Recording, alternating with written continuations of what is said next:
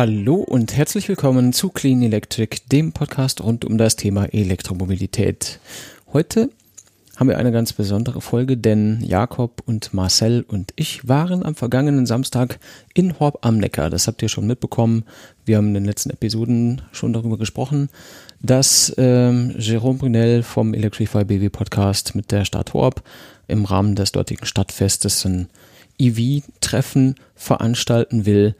Und äh, da waren wir nicht nur eingeladen, sondern auch vor Ort und haben zusammen mit äh, Zoe Pionierin Jana Höfner und eben mit Jerome im Rahmen von deren Electrify BW Podcast Aufzeichnungen mitgemacht. Auch der Morell von der letzten Episode ist dabei gewesen und wir haben dann zu sechst alle zusammengesessen, haben ein kleines Publikum auch vor Ort gehabt und haben dort die neue Electrify BW Podcast Folge aufgezeichnet und ähm, ja, damit ihr das auch mitbekommt, ihr, die ihr nicht beide Podcasts hört, haben wir das ganze Ding einfach hier zu uns auch in den Feed geholt und das könnt ihr euch jetzt anhören. Was ansonsten so abgegangen ist in Horb, vor Horb, nach Horb, das erzählen wir einfach ganz in Ruhe in der kommenden Episode. Die kommt ja auch schon am nächsten Sonntag. Also erstmal viel Spaß beim Hören und bis bald.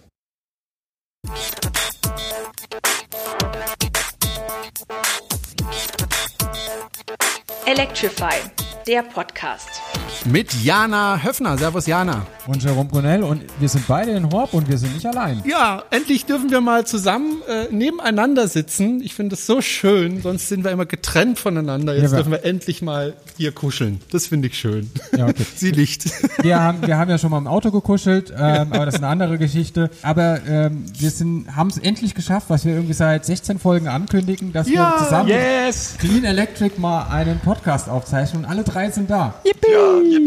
Hallo. Hallo. Vielleicht stellt euch ganz kurz einer nach dem anderen vor, damit machen- die Leute wissen, wer überhaupt seid, weil euch kennt ja man ja nicht. Pass auf, wir machen das wie immer. Ich bin der Philipp. Ich bin der Jakob. Ich bin Marcel. Das hat jetzt super funktioniert. Gut, Reibungslos. dass wir es geprobt haben. Und, und ist noch jemand da? Ja, ist noch jemand da, nämlich der Morell Westermann aus der Schweiz mit dem Model X hierher gestromert und hat es tatsächlich geschafft. Ja, sogar ohne aufzuladen zwischendurch, selbst mit dem 60 Akku. Der Morell Wunderbar. hat ja einen kürzeren Weg gehabt als wir, muss man mal noch zu bedenken Ja. geben. Ne? Ja. Mit Ja. unseren klitzekleinen Zoes. Genau. Und wir haben später noch einen, weiteren Studiogast, nämlich von der Universität, bei der wir hier heute zu Gast sein dürfen, nämlich den Christoph Zender, der beschäftigt sich sehr stark mit Elektromobilität, steht aber der ganzen Sache auch nicht ganz unkritisch äh, gegenüber. Das finde ich klasse, weil dann kann man auch ein bisschen diskutieren. Äh, dazu später mehr. Jana, wir haben äh, heute einen wirklich tollen Tag erlebt, oder? Kann man so sagen. Ja, also es waren 100 Elektroautos da aus ganz Deutschland, aus äh, Freising, aus der Schweiz waren welche da, mehrere. Ähm, einer kam aus Frankfurt. Ich habe einen Tesla mit niedersächsischer Nummer gesehen. Aus Bitburg war jemand da. Äh, oh, Frankreich, ja Frankreich, genau. genau. Frankreich war auch da. Ähm, und ja, war eine Also- schöne Präsentation. Genau 100? Es waren ziemlich genau 100. Also ich muss nochmal nachzählen. Äh, wenn man die Fahrzeuge mitzählt, die ja ausgestellt worden sind von den Autohäusern, dann kommen wir tatsächlich auf über 100 Fahrzeuge. Es waren angemeldet knapp über 90 Fahrzeuge, was ich schon grandios fand, weil ich habe, Jana, ich habe wir haben ja öfter miteinander gesprochen. Ich habe so mit 30 bis 50 Fahrzeugen gerechnet, um ehrlich zu sein. Wir hatten der Presse gegenüber gesagt, ja, wir wollen dreistellig werden, aber ganz ehrlich, geglaubt habe ich nicht dran. Aber wir sind tatsächlich insgesamt mehr als 100 Fahrzeuge gewesen und damit eine der größten Veranstaltungen in Baden-Württemberg aus dem Stand heraus. Und äh, das war möglich, weil wirklich ganz viele im Hintergrund und im Vordergrund geholfen haben. Ich möchte ein paar Namen vielleicht kurz nennen. Äh, Klaus-Peter Thierer, der mit mir zusammen das organisiert hat, äh, ganz die Namensschilder gedruckt hat fleißig und äh, mitorganisiert hat. Der Hajo Schörle, der sich so ein bisschen ums Marketing gekümmert hat. Die Claudia Beuter von der Stadt äh, Horb, die also uns sehr geholfen hat, was die ganze Organisation vor Ort betroffen hat. Und viele Helfer im Hintergrund, die also geholfen haben, die Autos richtig einzuparken und so weiter und so weiter. Also ich bin ziemlich geflasht. Und nicht zu vergessen Electrified BW. äh, Richtig, die einen großen Ladepark, der auch ausreichend war, Ja. wie sich herausgestellt hat, äh, aufgestellt hat, so dass alle laden konnten. Und da stehen ja jetzt noch Leute, die die ganze Sache betreuen, die also da stehen und ja helfen. Ja, ist doch super. Ja. Und alle haben genug Strom, dass sie wieder heimkommen oder zumindest zur Genau. nächsten Ladesäule. Genau. So, wir freuen uns, dass wir endlich es geschafft haben. Es lag nicht immer an uns. Also manchmal hattet ihr keine Zeit, manchmal Ja, ist ja. bei uns nicht. Also irgendwie hat es nie hingehauen und da haben wir jetzt einfach gesagt, jetzt kommt er einfach her und feiert mit uns und, und macht mit. Äh, euch gibt's ja schon länger als uns. Bissel. Bissle. So ein Jahr ungefähr, glaube Ja, ich. Wenn ich weil, mich als ich damals äh, zu Electrify damals zu ihr gekommen bin, zu Jana und gesagt habe, hey, könnten wir nicht einen Podcast machen? Sowas gibt's noch gar nicht. Damals Ja. gab es auch nicht. Es hat ja ewig gedauert, bis wir Ja, gut, bis wir in die Platte gekommen sind, ja. Äh, und dann haben wir die erste Folge veröffentlicht und ihr kennt es sicher auch. Äh, in iTunes guckt mal danach, ist mal da drin. Ja. Und dann steht hier unten drin, Hörer hören auch. Und da standet ihr dann Genau, drin. Dachte die ich, anderen. Hä, gibt's doch hier was? Und, ja. Äh, ja, na, es gibt doch einen anderen Podcast. Äh, wir sind doch nicht die Ersten. Ähm, sei es aber drum, wir, ich höre euch unheimlich gerne zu. Äh, ihr seid ein bisschen länger von der Zeit als wir normalerweise. Wir versuchen immer so eine Stunde zu broadcasten. Ihr macht meistens so um die zwei Stunden. Ja. Äh, aber sehr kurzweilig, wie ich finde. Ich höre euch unheimlich gerne zu. Äh, ist es auch so die Resonanz, die ihr bekommt von euren Hörern? Ja, die sagen ähm, generell eigentlich auch alle dasselbe. Wir hören das gerne, aber ist zu lang. Oder, oder warum hört ihr nach drei Stunden auf? Also das, es gibt das eine und das andere Extrem. Ähm, also ich meine, wer, jeder konsumiert seinen Podcast irgendwie anders. Und wir versuchen immer zu propagieren, ein, ein Smartphone zu benutzen und einen Player mit Kapitelmarken und dann einfach zu hören, wenn man Zeit hat, nebenbei, beim Spülen oder Rasenmähen. Keine Ahnung, braucht man gute Kopfhörer beim Rasenmähen, habe ich gehört. Aber ansonsten kann man sich das ja schön aufteilen. Und dann kann man auch drei, vier, fünf Stunden Podcast super hören. Wie habt ihr denn äh, zueinander gefunden oder wie seid ihr auf die Idee gekommen, einen Podcast zu machen? Eigentlich durch einen Geburtstag von einer Nachbarin von mir, Philipp. Aha. Und ähm, wir haben uns, wie- man halt so kommt, eigentlich zum, zum was ist, war, war denn das, ein Fußballspiel? Ja, Champions League Finale, glaube genau, ich. haben wir uns getroffen und ähm, dann kam natürlich zwangsläufig das Thema Auto einfach auf den Tisch und äh, später dann halt auch äh, das Thema Elektroauto und ich habe dann mit dem Philipp eigentlich mehr gesprochen dann nachher und der, ach, du fährst doch da so einen Hybriden. Ich sagte, nee, nee, das ist schon ein voll elektrisches Auto. Okay. Wie voll elektrisch? Ja, ja, klar. Gibt's da schon was? Ich kenne bloß Tesla. Ich sagte, nein, nein, also ich fahre einen Renault Zoe. Ein und, was? Ja, genau. Und so haben wir uns dann quasi erstmal in die Gespräche ein, eingefunden. Ja, und nächsten Tag bin ich vorbeigefahren, Probefahrt gemacht. Und dann höre ich durch meinen Ladeboxenbauer, ey du, da ist doch jemand bei dir in der Nähe, der hat gerade eine Ladebox gekauft. Kennst du den? Und ich, äh, ja klar, das ist äh, der Philipp. Der hat ein Auto gekauft? Äh, interessant. Ja, und dann sind wir halt nochmal zusammengekommen und dann fing Philipp eigentlich mit dem Podcast-Thema an, Mhm. wo ich gestehen muss, dass ich von Podcast null Ahnung hatte. Da geht es ja vielen so. Ja, das stimmt. ist einfach so. Hat sich noch nicht so richtig durchgesetzt. Und dann kamst du irgendwann dazu.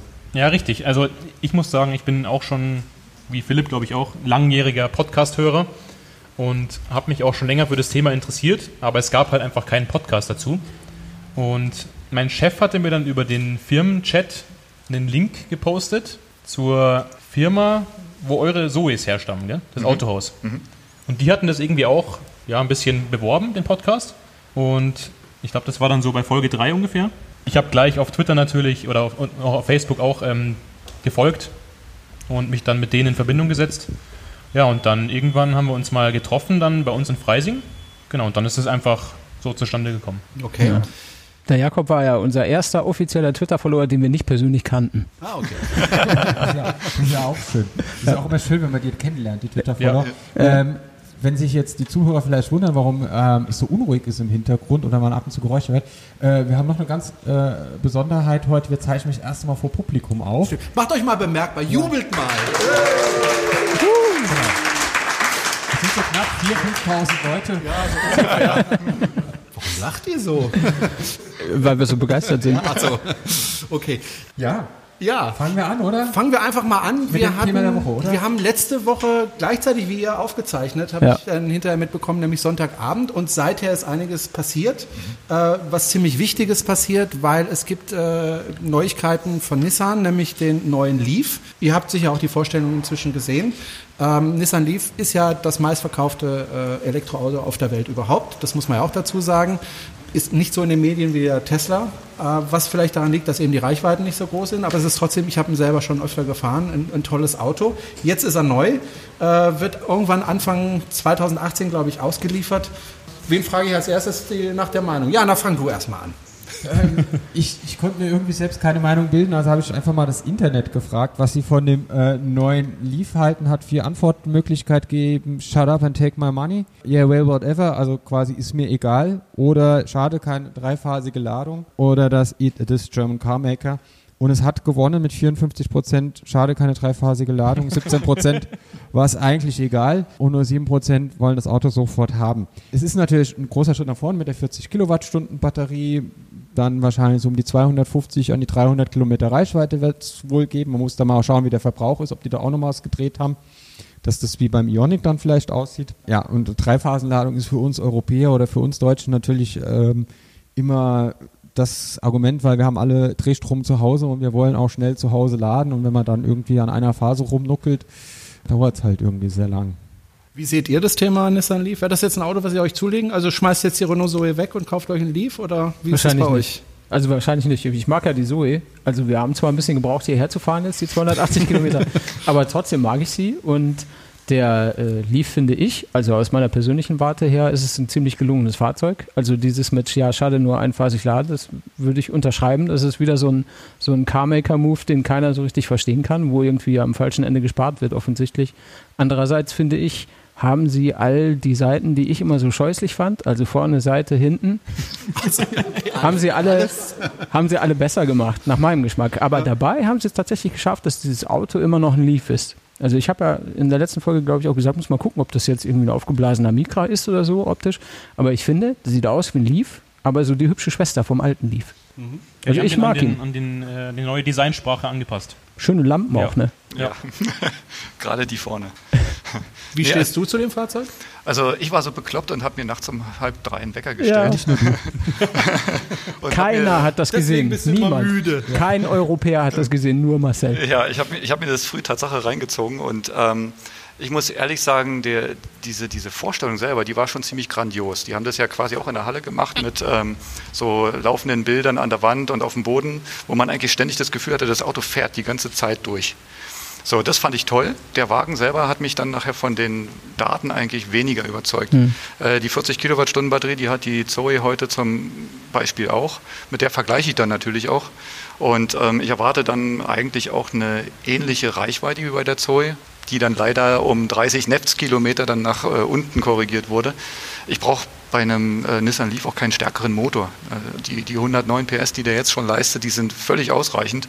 Und äh, 150 brauche ich nicht und auch nicht die nächste Version mit 220 PS, die brauche ich auch nicht, weil das letztendlich dann zu dem Fahrmodus ähm, verleitet, ich sag mal, die, die Reichweite nach unten zu ziehen.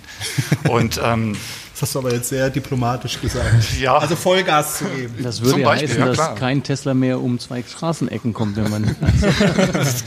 Ja, ansonsten dieses One-Pedal-Driving, ähnlich wie bei dem i3, was da auch so stark beworben wird, ist nichts Neues. Gut, dass er vielleicht dann Berg nicht rückwärts runterrollt, ist was Tolles, aber ansonsten kann man das mit einem mit dem heutigen Leaf genauso machen. Man kann es mit einem äh, Soul sicherlich machen. Gut, Tesla geht auch bis null runter, den muss man auch nicht äh, schleichen lassen, sage ich mal. Aber prinzipiell hat der mich jetzt nicht wirklich vom Hocker gehauen. Und die Ladetechnik ist die gleiche. Da hätten sie wirklich was dazulegen müssen. Äh, dann wäre das Fahrzeug interessant geworden. Ja, aber ist das wirklich so wichtig? Weil ich habe ja zwei Szenarien. Entweder ich fahre bei mir zu Hause in der Gegend rum und stecke ihn dann abends ein und stecke ihn morgens wieder aus. Oder ich gehe auf Langstrecke und dann habe ich ja äh, CCS. Chademo. Äh, Chademo, Chademo ja. Es, es gibt eigentlich mehrere Szenarien. Also heute ist es so, dass ich über Nacht einen kleinen Akku locker voll kriege. Du hast, ich sag mal, 2 kW an der Steckdose, mal 10 Stunden sind 20 Kilowattstunden, genauso groß sind unsere Batterien. So, die kriegst du in 10 Stunden voll. So, jetzt hat der ähm, Leaf Erstmal 40. eine 40er. Und dann später das heißt, 60. Du, du brauchst dann schon 20 Stunden zu Hause. Mhm. Ja, und in 20 Stunden, wenn du jetzt an einem Tag das Ding nutzt, komplett nutzt, dann kriegst du ihn über Nacht nicht mehr voll. Das heißt, für zu Hause ist die Einphasenladung an der Stelle echt ein Nachteil. Gut, dann, dann musst du natürlich aber tagsüber auch mehrere hundert Kilometer fahren, um Ja, die ist machen. auch- aber, ja. aber wenn jetzt zum Beispiel, ich, ich habe immer das Szenario, ich fahre zur Arbeit, meinetwegen 50 Kilometer hin, 50 Kilometer zurück, 100 Kilometer, da verbraucht er 15 Kilowatt, 20 Kilowatt, na 15, eher. 15 ja, ja. Und die kriege ich ja über Nacht rein, auch wenn es ein großer Akku ist. Dann brauche ich aber keinen großen Akku. Doch, weil wenn ich auf Strecke gehe, dann brauche ich einen größeren Akku, dann habe ich dann auch CCS, dann kriege ich das auch schnell voll. Chademo? Und damit, ja, danke, Chademo. Weiß auch nicht warum. Dabei habe ich einen Chademo-Adapter. Ähm, ja, also da kriege ich es dann schnell voll. Ja. Ähm, insofern braucht man da wirklich so viel Ja, mehr. ja. Es, Ja. es gibt ja noch das Szenario, was ich zum Beispiel habe, wenn ich äh, nach Mainz fahre zum Arbeiten, dann bin ich meistens vier, fünf Stunden auf der Arbeit und das reicht gerade so, dass ich die Batterie wieder so voll kriege bei meinem Tesla mit 11 kW, dass ich ohne Unterbrechung heimfahren kann. Und es ist natürlich auch in die Planung mit einberechnet. Also ich fahre irgendwo hin, bin irgendwo zwei, drei Stunden bei der Family, bei Freunden oder, oder auf einem Termin und kann die Zeit halt nutzen und habe das Fahrzeug dann wieder voll. Und auch mit dem Chademo haben sie jetzt nicht gesagt, dass sie auf 150 kW hochgehen. Die haben ja gar nichts zu dem Thema irgendwie gesagt. Und wenn man jetzt bedenkt, dass der bei 50 kW bleibt, erhöht sich ja auch die Ladezeit an Ja. Chademo. Ja. Und dann hast du halt auf der Strecke auch wieder ein Problem. Du hast zwar einen größeren Akku, der braucht aber doppelt so lange, bis er voll ist. Okay. Morel, du bist äh, mit dem äh, Model X hierher gefahren. Ich würde vorschlagen, du schenkst mir dann Model X und kaufst dir einen neuen Leaf. Oder Das ist eine geile doch lieber, Idee. Ne? Das ist doch eine gute Idee. Äh, oder möchtest du keinen Leaf? Ich bin hin und weg von der Idee. Sensationell. Gut, dann machen wir das so. Aber das müssen wir dann später nochmal diskutieren.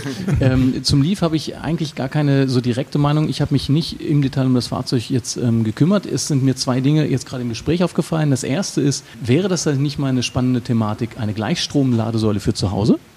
Dann kommen wir nämlich diesem Thema der Wechsel, also der ähm, Ladegeräte, die schwer und teuer sind im Auto, ein bisschen äh, weg von. Dann Aber so eine halt den, Ladesäule ist doch teuer, oder? Genau, naja, die- das ist im Grunde ein Ladegerät, das ist ein Gleichrichter, oder? Ein dicker Gleichrichter. Vielleicht Appell an die Uni, um einen kostengünstigen, leistungsfähigen Gleichrichter für zu Hause. Und dann haben wir das Thema mit den Wechselrichtern im Auto nicht mehr, den man nämlich die ganze Zeit durch die Gegend tragen muss. Wäre vielleicht mal ein interessantes Hacking-Projekt. Aber der zweite Aspekt, wir haben eben gerade über die Vorstellung des Fahrzeuges gesprochen. Und was mir aufgefallen ist in den letzten Monaten schon ist, jedes neue Elektroauto wird irgendwie vorgestellt. Das hat irgendein Event, das hat eine Bühne, es hat Leute, es hat eine Marketingagentur, die sich darum kümmert. Model 3 hat sich auf die Spitze getrieben, Sono Motors hat das äh, super professionell auf die Beine gestellt. Die Jungs hier von Nissan ähm, bauen jetzt solche Events dazu. BMW hat mittlerweile auch dieses Vorreservationsmodell für zwei, drei, irgendwas x tausend Euro, kriegt man jetzt seine Reservation, das haben sie sich auch abgeguckt. Ist euch schon mal aufgefallen, dass man Autos heutzutage nicht mehr einfach nur kauft und auf einer Messe irgendwo vorstellt, sondern dass Elektroautos präsentiert werden? Ich finde es einen ganz witzigen Trend und zeigt eigentlich, wo wir ähm, noch in der Neugierde der Gesellschaft eigentlich sind. Das ist noch längst nicht im Mainstream angekommen. Wir sitzen hier in unserer eigenen Infoblase, habt ihr das mal genannt, oder? Und ihr seid genauso dabei. Das Publikum spreche ich gerade an. Ähm, für uns ist das irgendwie total normal, aber ich finde es extrem spannend, dass das noch immer ein Event ist. Aber man muss dazu auch sagen, äh, Verbrenner wurden auch immer mit einem Event vorgestellt. Das haben wir uns halt nicht angeguckt, weil es uns halt nicht interessiert Ja, hat. das hieß im Genfer Autosalon, oder? Es hieß Ja, es war, es war dann meistens im Rahmen, im Rahmen Messe, einer Messe. Alle auf einmal, alle zusammen, eine Ja. Messe. Aber was jetzt passiert ist, dass die alle Offsite präsentiert werden, dass die einzelne Events bekommen. Und dieses Vorreservationsmodell, das gab es vorher auch nicht. Und das ist, das ist äh, ein Trend, den ich jetzt vor allem in den Elektroautos auch der etablierten Hersteller sehe. Aber ganz kurz nochmal zu der Gleichstromgeschichte, was du gesagt hast. Weil es ist ja so, ähm, wenn, wenn, wenn wir zu Hause mit Erneuerbaren arbeiten, arbeiten wir mit Gleichstrom. Also meine Solaranlage, Genau. wenn ich eine Genau. hätte, würde ja Gleichstrom machen. Genau. Ähm, und wenn ich jetzt eine Tesla Powerwall habe oder, oder ein anderes Produkt von Mercedes oder ähm, von Kreisel, dann sind da ja Wechselrichter, die machen Wechselstrom aus dem Gleichstrom der Solaranlage und in der Batterie ist wieder ein Gleichrichter, der wieder Gleichstrom macht. Und aus der Batterie kommt das dann über den Wechselrichter ins Auto mit Wechselstrom und im Auto wird es wieder gleichgerichtet. Das ist ja, warum geht man da nicht komplett auf eine DC-Infrastruktur? Ja, genau. Aber dann, dann auch konsequent das gesamte Haus gleich verstromen. Weil alle Verbraucher, heißt es nicht mal, alle Umwandler im Haus, Lampen und alle Themen, die man so hat, sind Gleichstrom. Das heißt, wenn, müsste man das konsequent bis zu Ende denken und das Haus vergleichstrom. Ja, aber man könnte ja schon mal, man könnte ja schon mal in der Garage anfangen. Ja, man könnte in der Garage anfangen. Und Da muss ich jetzt nicht das ganze Haus aufkloppen. Ja, aber warum nicht? Ich meine, mein Laptop zum Beispiel steht vor mir, hat ein Netzteil, ist nichts anderes als ein Ja, Wechselstrom in Gleichstromumwandler.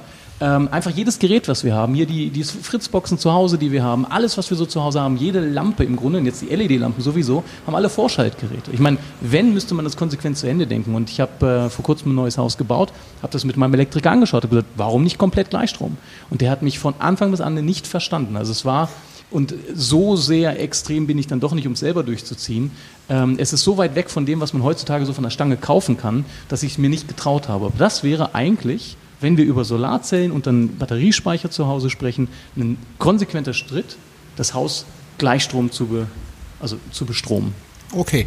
Kommen wir nochmal zu dem Fahrzeug zurück. Ich habe ja immer das Problem ähm, mit Familien. Also wenn, wenn eine Familie zu mir kommt und sagt, ich würde gerne ein Fahrzeug haben für die gesamte Familie, mit der ich in Urlaub fahren kann, ähm, dann gibt es ja eigentlich nur Tesla. Ist jetzt der Nissan Leaf so der erste Schritt in Richtung Familienauto oder ist er doch zu klein?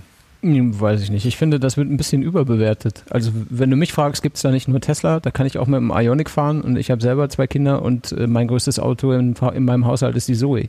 Also, man kommt da schon klar. Wenn ich jetzt nicht zwei kleine Kinder und zwei Kinderwägen und äh, die- so einen Pampers-Bomber brauche, dann komme ich schon auch mit einem kleineren Auto klar. Und ich, also, wenn du mich fragst, äh, größer als ein Ionic muss das nicht sein. Wäre cool, wenn es ein Kombi-Ionic oder sowas in der Art gäbe.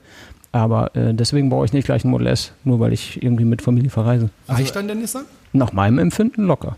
Also ich erinnere mich, ähm, ich habe vier Geschwister und mein Vater ist zeitweise Ford Capri gefahren.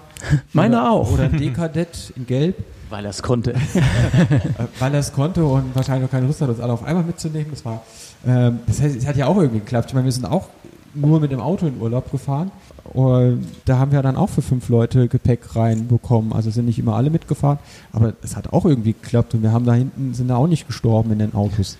Wobei, also ich bin jetzt, äh, ich glaube, 5000 Kilometer kreuz und quer durch Europa gefahren, jetzt äh, voll besetzt äh, mit fünf Personen im Auto, also ein Kind und äh, vier Erwachsene. Und da war ich schon froh, dass ich jetzt nicht mit dem Zoe unterwegs war. Naja, mal nicht Jerome, wegen ja. der Reichweite, sondern einfach wegen dem Platz. Du bist ja auch 2,96 Meter groß. Ja, gut. Mindestens. Ja, also da würde mir die Zoe gefühlt zumindest nicht reichen. Ich finde das ein tolles Auto, aber mir wäre das zu klein für die ganze Familie. Naja, verstehe schon. Das ist halt alles die ähnliche Fahrzeugklasse, wenn man sich mal so überlegt. Also Ionic, der Leaf, die Zoe, das Model 3 Golf. nehmen sich alle jetzt nicht so viel, außer vielleicht beim, beim Stauraum, könnte ich mir vorstellen. Marcel weiß da vielleicht ein bisschen mehr dazu. Aber ansonsten unterscheiden sich, glaube ich, nur von den Akkugrößen und der Geschwindigkeit, wie geladen wird. Ich finde es halt schade, dass es immer noch kein tatsächlich Familienauto in dem Sinne gibt. Also zum Ja, so ein Beispiel Charan Zoe als sowas. Kombi, äh, irgendwie sowas in der Richtung. Warum machen die das nicht, Jana? Warum? Die Leute wollen SUVs, keine Kombis. Ja, die, äh, ja, aber wenn man mit ihnen redet, wollen sie alle ein Kombi. Also alle kommen immer und sagen, ja, wenn es ein Kombi gibt, kauf schon ein Elektroauto. Ja, Dann muss er- aber dann offensichtlich, Dann muss er offensichtlich, aber noch eine Anhängerkopplung haben, anständig äh, Wohnwägen ziehen können. Und Darf nur die Hälfte kosten? darf nur die Hälfte und kosten. muss doppelt so weit fahren können. Ja, also Da haben wir es doch wieder. Ja gut, das Lastenheft ist damit definiert, finde ich auch total okay. Ich meine, solche Ansprüche zu stellen ist in Ordnung, aber ich glaube, die allermeisten Menschen nutzen ihr Auto zu 90 Prozent zum Pendeln und dann ist es mit 1,3 Sitzen, ich glaube, in Deutschland im Durchschnitt besetzt und dafür reicht dann äh, eigentlich alles, was vier Räder hat und vom Wetter schützt. Und wenn man mal das Geld dann zur Seite legen würde und sich für die zwei, vier, fünf Urlaubsfahrten im Jahr das richtige Auto mieten würde, käme man zu einer effizienteren Lösung. Nur so funktionieren wir halt nicht. Da gehe ich mit. Ja. Da, dazu gehört auch sowas ganz Einfaches wie, ich bin immer Diesel gefahren und alle drei Wochen fahre ich tanken, denn das Ding kann 950 Kilometer fahren, aber ich fahre die ja nicht. Ich brauche Wochen, bis ich die abgefahren habe, ja. Und dann äh, sagen die Leute, jetzt habe ich ein E-Auto, das fährt aber nur 180 Kilometer. Wie soll ich damit klarkommen, um Gottes Willen? Die müssen an der, ich meine, mein dämliches Handy steckt jetzt gerade hier an der, an der Powerbank und jeden Abend, wenn ich nach Hause komme und in, ins Bett gehe, stecke ich das Ding an die Steckdose, damit es lädt. Und mein Auto steht auch die ganze Nacht in der Garage, dann stecke ich es halt in die Steckdose, damit es lädt. Also dann, dann muss man sich davon freimachen, dass man alle drei Wochen einmal tanken fährt. Man kann es halt einfach, wenn man es braucht, laden. Äh, Dieses, ich muss das jetzt machen, weil ich das brauche oder ich lade jetzt, weil es rumsteht, solche Sachen, da sind viele Leute gedanklich noch nicht angekommen. Wie bringen wir denn die Leute dazu, außer jetzt mit unserem Podcast, äh, da gedanklich hinzukommen? Also was fehlt? Äh, Gewalt. Was? Gewalt. Gut, also wir verprügeln alle, die sich einen Diesel kaufen. Sehr guter Vorschlag, sehr konstruktiv. Na, nee, die peitschen sich schon noch selber aus in zwei bis drei Jahren, wenn der Wert ihres Gebrauchtwagens gegen Null tendiert. Ja, also ich glaube, es ist, das sieht man ja heute schon mit den Dieseln. Also wenn man mit Gebrauchtwagenhändlern spricht, äh, die, die weinen ja alle, weil die, die haben ja nur noch unverkäufliches Blech auf dem Hof stehen. Also alle Euro 5, Euro 4, Euro 3 Diesel, die sind unverkäuflich. Äh, und auch teilweise die Euro 6 Diesel sind unverkäuflich. Was dann für mich unbegreiflich ist, dass heute Leute immer noch im Autohaus stehen und sich irgendwelche Verbrenner kaufen. Also auch, ich meine, klar, es gibt immer einen guten Grund, sich einen Verbrenner zu kaufen. Unbestritten.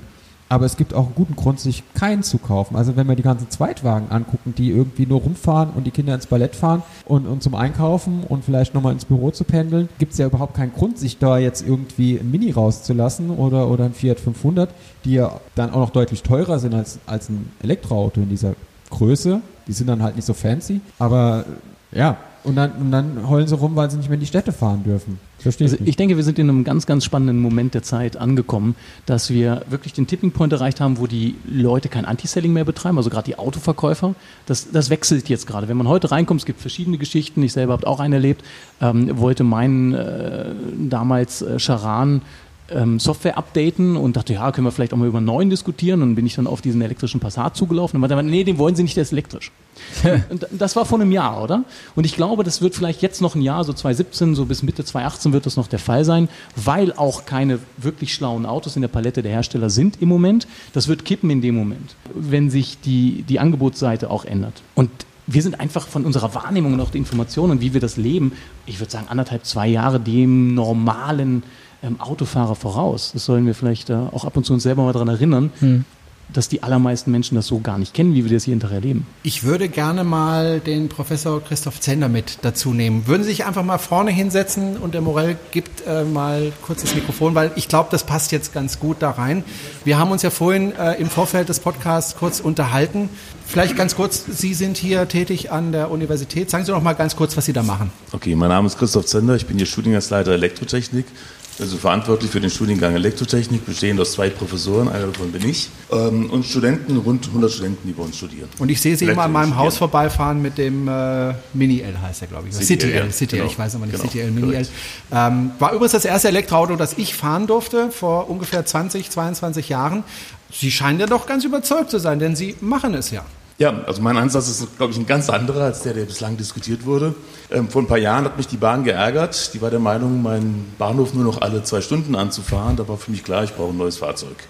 Und da ich im Bereich Elektrotechnik unterwegs bin, schon seit, seit ich arbeite, war eigentlich relativ schnell klar, ich will mich im Bereich Elektrofahrzeugen bewegen. Also steige ich da mal ein und ich wollte kein Fahrzeug von der Stange kaufen, sondern ich wollte ein Fahrzeug kaufen, an dem ich elektrisch selber basteln darf und basteln kann. Das war mein Ansatz. Also ein Fahrzeug kaufen, ein Fahrzeug fahren kann jeder. Ich als E-Techniker, Nase hochgetragen, war der Meinung, ich kaufe ein Fahrzeug und an dem bastel ich selber. Beziehungsweise ich habe einen Schwung Studenten, die, mir, die hinter mir stehen, hoffe ich zumindest, und lass basteln.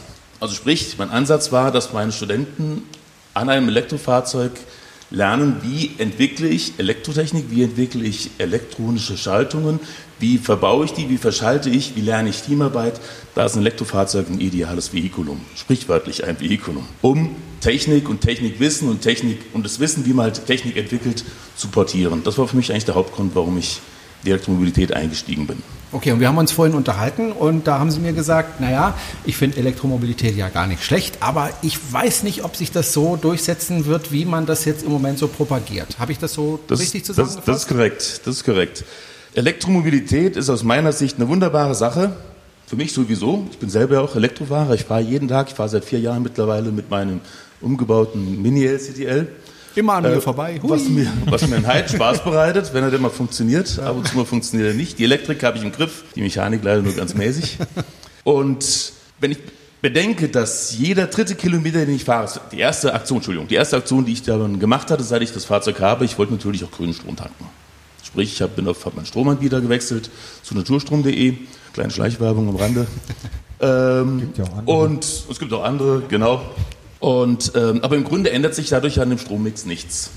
Außer dass ich einen sanften Druck ausübe, möglicherweise mehr rege- regenerativen Strom anzubieten. Und die Elektromobilität ist nur dann aus meiner Sicht sinnvoll, zumindest für nachfolgende Generationen, wenn der Strom weitestgehend regenerativ ist. So, wenn ich also jetzt als Privatperson, als einzelne Privatperson da an dem Strommix nichts ändern kann, dann kann ich vielleicht ein bisschen was an dem Bewusstsein ändern. Also, mein Fahrzeug, das ist ein bisschen auffällig, das ist eine Spielerei, das ist eine große Spielerei für große Buben. The difference between men and boys, the price of their toys. Und da war meine, mein, mein Ansatz, okay, ich versuche da eine gew- gewisse Awareness zu schaffen, auch bei meinen Studenten, die logischerweise von Berufswegen in der Elektrotechnik unterwegs sind. Und da war das einfach ein wunderbares Vehikulum. So, wenn ich mir jetzt überlege, dass jeder dritte gefahrene Kilometer, elektrische Kilometer, Dadurch, dass der Strommix ungefähr 30 Prozent des, äh, des, des Strommixes ist aus regenerativer Energie, also ist jeder Prinzip, jeder gefahrene elektrische Kilometer, jeder dritte Kilometer ist im Prinzip regenerativ. Belastet also nachfolgende Generationen, meine Kinder, meine Enkelkinder nicht. Zwei von den drei gefahrenen Kilometern sind nicht regenerativ, werden also zum Großteil aus fossilen Brennstoffen erzeugt. Und wenn man jetzt den gesamten Übertragungsweg sich anschaut, vom Kraftwerk bis, zum, bis zur Ladesäule, 20 Prozent der Primärenergie, wenn sie denn aus fossiler Energie kommt, kommen nur 20 Prozent von dem an der Ladesäule an. 20 Prozent mehr nicht, der Rest bleibt unterwegs hängen. Entweder, entweder im Kraftwerk plus, plus die Laden, Übertragung. Wir hatten Übertragung. vorhin die Diskussion Gleichspannung DC und, und, und Wechselspannung. Aus gutem Grund ist das Übertragungssystem eine Wechselspannung, weil die Verluste bei DC wären gigantisch, wenn man, bei, wenn man die, die Spannungsebenen wechselt. Ähm, das heißt, die ganze Geschichte ist eigentlich sehr fragwürdig, solange unser gesamtes Stromnetz eigentlich auf Primärenergie noch basiert. Das Problem ist ja natürlich, Sie haben recht, aber wenn ich jetzt äh, das vergleiche, den, den Stromer und den äh, Benziner, da habe ich ja auch massive Verluste durch äh, Transport. Also die werden ja auch verschifft, das Öl, und muss dann äh, raffiniert werden und muss dann transportiert werden und dann wird es verbrannt und dann wird nur 20 Prozent umgesetzt in Bewegungsenergie und so weiter. Das ist ja noch viel schlimmer und da ist ja gar nichts regenerativ da. Und auch nicht der dritte Kilometer. Gar keine Frage. Deswegen denke ich, klar, auch äh, wenn man mit dem Elektroauto durch die Gegend fährt, auch da belastet man die Umwelt. Jana hat das mal ganz schön gesagt in einer Folge, hat gesagt, äh, mit Jerome, mit, mit Autofahren rettest du nicht die Welt. Und da hat sie recht, finde ich. Äh, aber es ist auf jeden Fall der bessere Weg als den, den wir bisher gegangen sind, mit nur fossilen Energie. Gar- Ähm, gar- gar jetzt ist nur die Frage. Frage, wie setzen wir das um? So ist es. Und da ist die Frage, wie geht's weiter? Der Herr Zimmermann hat vorhin gesagt, es muss ein Umdenken stattfinden. Da hat er vollkommen recht. Es muss ein Umdenken stattfinden, was unser Ladeverhalten angeht. Wenn man mal die Ladung betrachtet, die bei einer, einer Dieselzapfsäule passiert, da haben wir innerhalb von drei Minuten ist der Tank voll. Wenn wir die Ladeleistung jetzt mal mit der Leistung an der, an der Ladesäule hier vorne vergleichen, da liegt ein Faktor 500 dazwischen. Weil in der Kürze der Zeit 500 mal mehr Kapazität übertragen wird an der Dieselsäule als beim Elektrofahrzeug. Das heißt, wenn wir elektrisch fahren, sind wir gezwungen, auf der Zeitschiene irgendwie flexibel zu sein. Da muss ein Umdenken stattfinden, was ich schon mal gut finde. Da findet auch ein Umdenken statt. Aber Elektromobilität macht für mich nur dann Sinn, wenn es denn die Primärenergie mal irgendwann ablösen soll, wenn, also zumindest als Fahrzeug, als Fahrzeugantriebsenergie, wenn auch der elektrische Strom weitestgehend regenerativ erzeugt wird. Ansonsten macht elektrisches Fahren aus meiner Sicht in der Hinsicht nur wenig Sinn. Gleich ganz kurz noch. Jana brennt schon. Schön, das auch mal zu sehen. Umgekehrt aber, ich fürchte fast, da geht die Frage vielleicht hin. Elektromobilität ist natürlich auch ein Treiber, dass so ein Umdenken stattfindet. Und dafür halte ich sie für sehr, sehr wichtig. Denn je mehr Elektrofahrer und so unterwegs sind, umso größer wird der Druck, regenerativen Strom herzustellen. Jana, und deswegen finde ich es auch gut. Aber, und jetzt kommt das große Aber. Und dann bin Jetzt dann, kommt das Aber. Jana, sind Sie dran, gerne. Mein Mikro, sonst wäre ich schon dran. Wenn, wenn alle Fahrzeuge elektrisch fahren würden, dann brauchen wir unendlich große Infrastruktur. Und ich meine jetzt nicht Ladesäulen, sondern Infrastruktur, die darin besteht, dass wir eben unseren Strommix zu 100 Prozent auf regenerativen Strom umstellen. Und da gibt es das große Problem. In Deutschland regenerative Energie ist, wenn man das mit gutem Wirkungsgrad machen wollte, eigentlich Windenergie. Und jeder Windpark, bei jedem Windpark haben sie, wie in Horb hatten wir das Beispiel Ja. vor ein paar Jahren, leider Gottes, war da echt sehr traurig darüber, Ja. haben sofort Bürgerbegehren dagegen, sodass die so Windpark-Energie, äh, Windparkprojekte ruckzuck wieder auf Eis gelegt werden und das unserem Strommix natürlich logischerweise nicht zugutekommen kann. Jana, wolltest du was sagen? Ja, vielleicht das eine oder andere. Also ihre, ihre Argumentation ist nachvollziehbar, aber ich finde, die hat einen ganz großen Hasenfuß. Und zwar ist es immer diese Argumentation, wir können jetzt nicht anfangen mit der Mobilitätswende, weil wir da die Baustelle noch haben. Und das finde ich immer so eine Diskussion, ich räume mein äh, ich räume meine Küche nicht auf, weil es badreckig ist. Das sag ich immer. Ja, mache ich auch. Habe ich aber nicht gesagt. Nein, aber es ist so, also Sie haben ja gesagt, das ist natürlich ein Treiber und wir müssen auf regenerative umsteigen. Da ist in den vergangenen Jahren viel verschlafen worden und auch viel blockiert worden von der Politik. Aber wir haben zum Beispiel in Baden-Württemberg erlebt, was jetzt seit, seit die Landesregierung gewechselt hat und, und, und die Flächennutzung geändert wurde, was, was hier an Windkraft zugebaut wurde. Es hat ja schon funktioniert, dass man Windkraft zubaut, auch wenn, wenn alle schreien, bitte nicht in meiner Sichtweite. Ich finde die Dinge eigentlich gar nicht so hässlich, ich finde es eigentlich Ich auch. schön. Vor allen Dingen finde ich es schöner, als wenn man ganze Landstriche wegbaggert. Äh, aber das ist halt nicht hier. Wir haben zum Glück keine Braunkohle oder leider keine Braunkohle. Ich glaube, da würden die Leute ein bisschen anders denken, wenn es jetzt heißt, äh, wir müssten Horb wegbaggern für unseren Strom. Oder Stuttgart. Okay, das wäre nicht so schlimm. Aber Stuttgart wird gerade unterbaggert. ja, aber leider ist keine Braunkohle drin. Nein, was, was ich sagen will, ist, auch wenn wir uns den Strommix angucken und Sie sagen, klar, wir fahren nur jeden dritten Kilometer mit regenerativen Energien, aber wenn ich jetzt schaue, wie viel CO2-Äquivalent die Kilowattstunde in der Produktion betrifft und dann gucke ich einfach, wie viel CO2 so ein Verbrenner real ausstößt auf 100 Kilometer, bin ich selbst mit dem Strommix bei deutlich weniger CO2, um den Faktor 2 bis 2,5, je nachdem ob Benziner oder Diesel, bei vergleichbaren Fahrzeugen, also E-Golf mit einem normalen Golf, bei einem äh, Tesla Model S mit einem Audi A7. Ich habe das, das kann man, das kann man einfach ausrechnen. Also man weiß ja, wie viel CO2 aus einem Liter Diesel rauskommt und man weiß, wie viel Kilowattstunden. Die Ladeverluste sind natürlich jetzt nicht mit eingerechnet. Dafür habe ich beim Benzin auch nicht mit eingerechnet, was ich an CO2 produziere, um das aus dem Boden zu bekommen, äh, die Umweltschäden, die dadurch entstehen und aus der Raffinerie, weil das wird, ja mit Strom raffiniert. Das ist ja auch kein erneuerbarer Strom, der da benutzt wird. Und es ist glaube ich, wir haben, glaube ich, nicht mehr die Zeit, das vor uns herzuschieben. Wir müssen das wirklich parallel angehen. Wir haben, wir haben irgendwie so teilweise in Deutschland die Mentalität, man hört ja auch oft, ja, die Deutschen können ja nicht das Klima nicht retten. Ja, aber wenn die Deutschen nicht zeigen, dass es geht, ähm, warum sollen die anderen danach machen? Und wenn wir wissen, wie es geht und die Technik haben und die Firmen haben, die es verkaufen, ähm, dann verkaufen wir der Rest der Welt Energie, die Energiewende. Das war ja eigentlich auch mal der Plan. Der ist ja dann leider ein bisschen gescheitert, weil ähm, dann andere Regierungen dran kamen, die andere Prioritäten gesetzt haben, die versucht haben, die Kohleindustrie zu schützen. Wir haben, wir haben viel zu viel Zeit verloren, um jetzt noch in so, in, uns in so akademischen Dis Diskussionen aufzuhalten. Wir müssen jetzt wirklich das pushen und auch wenn wir, auch wenn, wenn wir jetzt sagen, wenn wir elektrisch fahren und mehr CO2 ausstoßen jetzt die nächsten zwei, drei Jahre, aber das wird ja besser. Also der Strom wird immer grüner, die Batterieproduktion wird immer grüner, wir kriegen mehr Recycling, wir kriegen mehr ähm, alte Fahrbatterien zurück, irgendwann mal in den nächsten drei, vier, fünf Jahren, äh, mit denen wir Netzspeicher bauen können. Also schmeißt ja keiner eine Batterie weg, weil sie nur noch 75 Prozent hat, dann macht die noch zehn Jahre in einem Windpark äh, Party. Ich habe letztens überlegt, Restmüll oder Biotonne?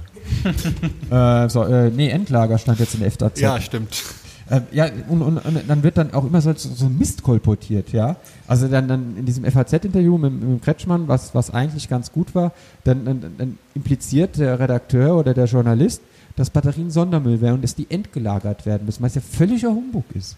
Was ja völliger Humbug ist. Wir sollten, wir, wir sollten endlich aufhören, über so Mist zu diskutieren und endlich anfangen, darüber zu diskutieren, wie können wir hier gutes Batterierecycling aufbauen. Weil wer, wer, wer die Technik hat, eine Batterie so zu recyceln, dass das Lithium, das da rauskommt, dass das Aluminium und das Kupfer, das da rauskommt, das Graphen, das da rauskommt, das Kobalt, was da rauskommt, dass wir daraus neue Batterien, der hat doch die Lizenz zum Geld drucken.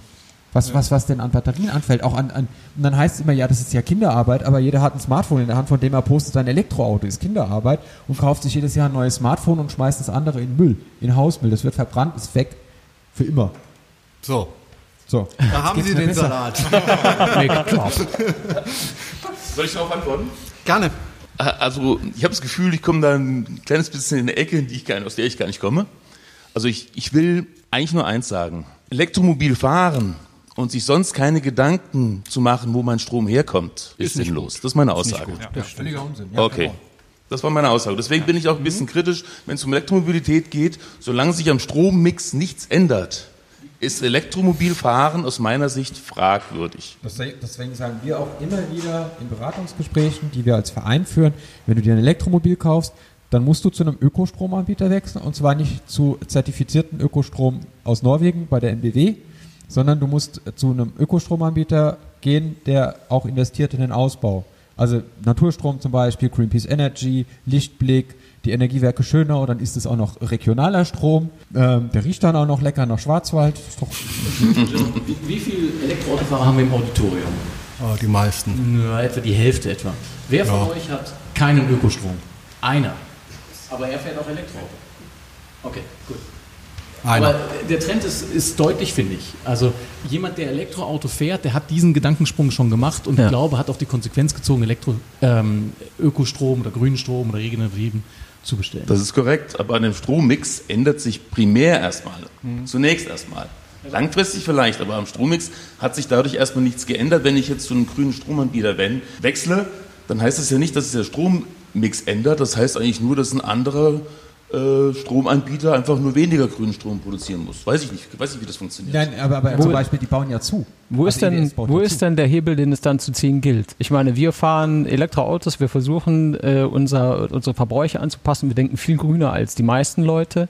Wir tun alles, was wir tun können, aber wer muss jetzt was tun und was? Das weiß ich nicht. Das ist doof. Das weiß ich leider. Das hätte ich nämlich jetzt ich, gerne auch ich, gewusst. Ich habe das, hab das, gleiche Problem wie Sie. Das ist nämlich das, äh, das ist halt nämlich das, was mich dabei immer so krass nervt. Also wir sehen das immer und die Leute argumentieren gegen uns und das, was ihr da macht, das ist ja ein Tropfen auf den heißen Stein und das ist alles nur ein Pipifax. Ich meine, wir, wir können nicht mehr machen, als so wie hier uns dahin zu setzen und darüber zu reden, so wie Sie das tun, so wie wir das hier tun und so wie das viele andere auch tun. Wir haben hier die YouTuber im, im Auditorium und viele ja, verschiedene Tesla Leute. Markus, hallo. Genau.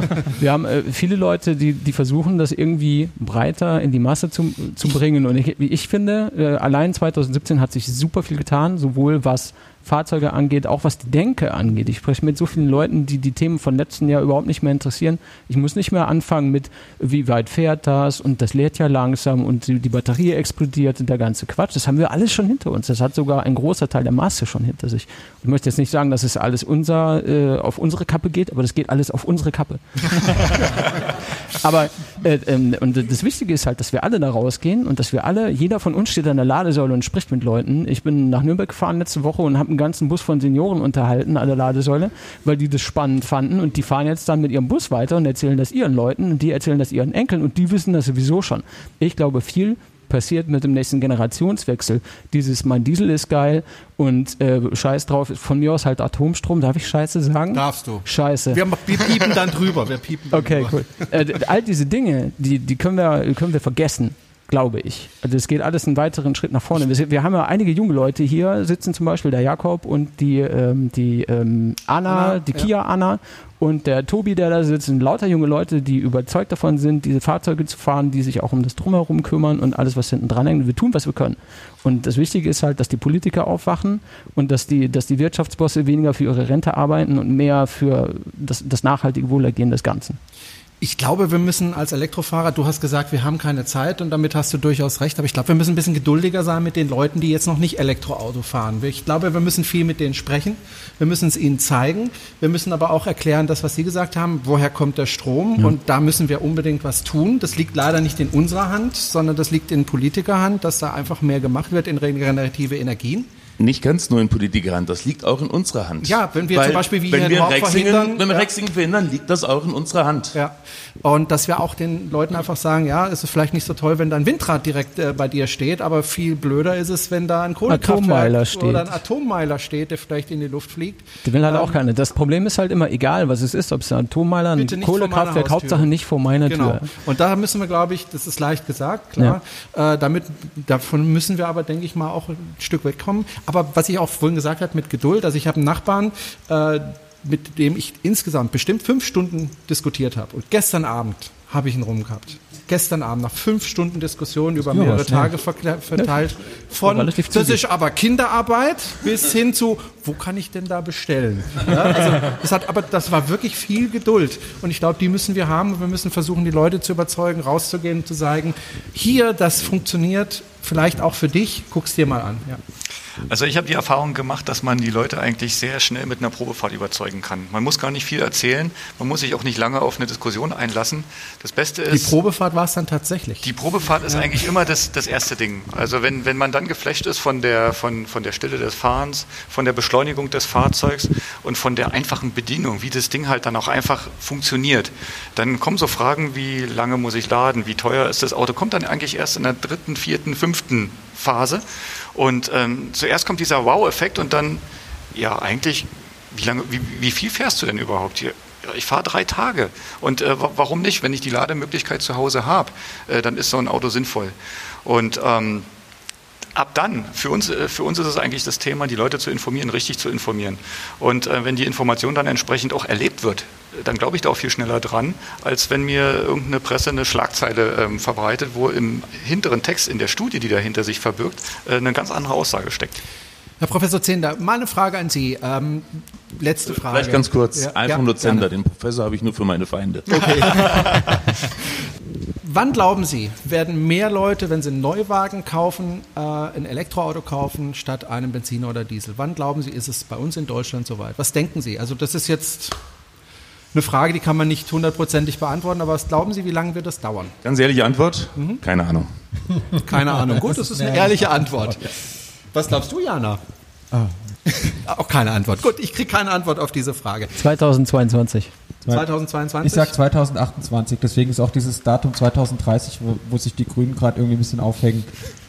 Habe hab ich auch äh, äh, gesagt, äh, Menschen, die da irgendwie involviert waren in diese Diskussion, habe ich gesagt, die Diskussion ist völlig Panne, weil 2030 kauft sich kein Mensch, der klar denken kann, äh, noch ein Neuwagen, wo ein Verbrennungsmotor drin ist. Ja. Also Ja. nicht, Morell? nicht, nicht in unseren westlichen Ländern, vielleicht in Entwicklungsländern.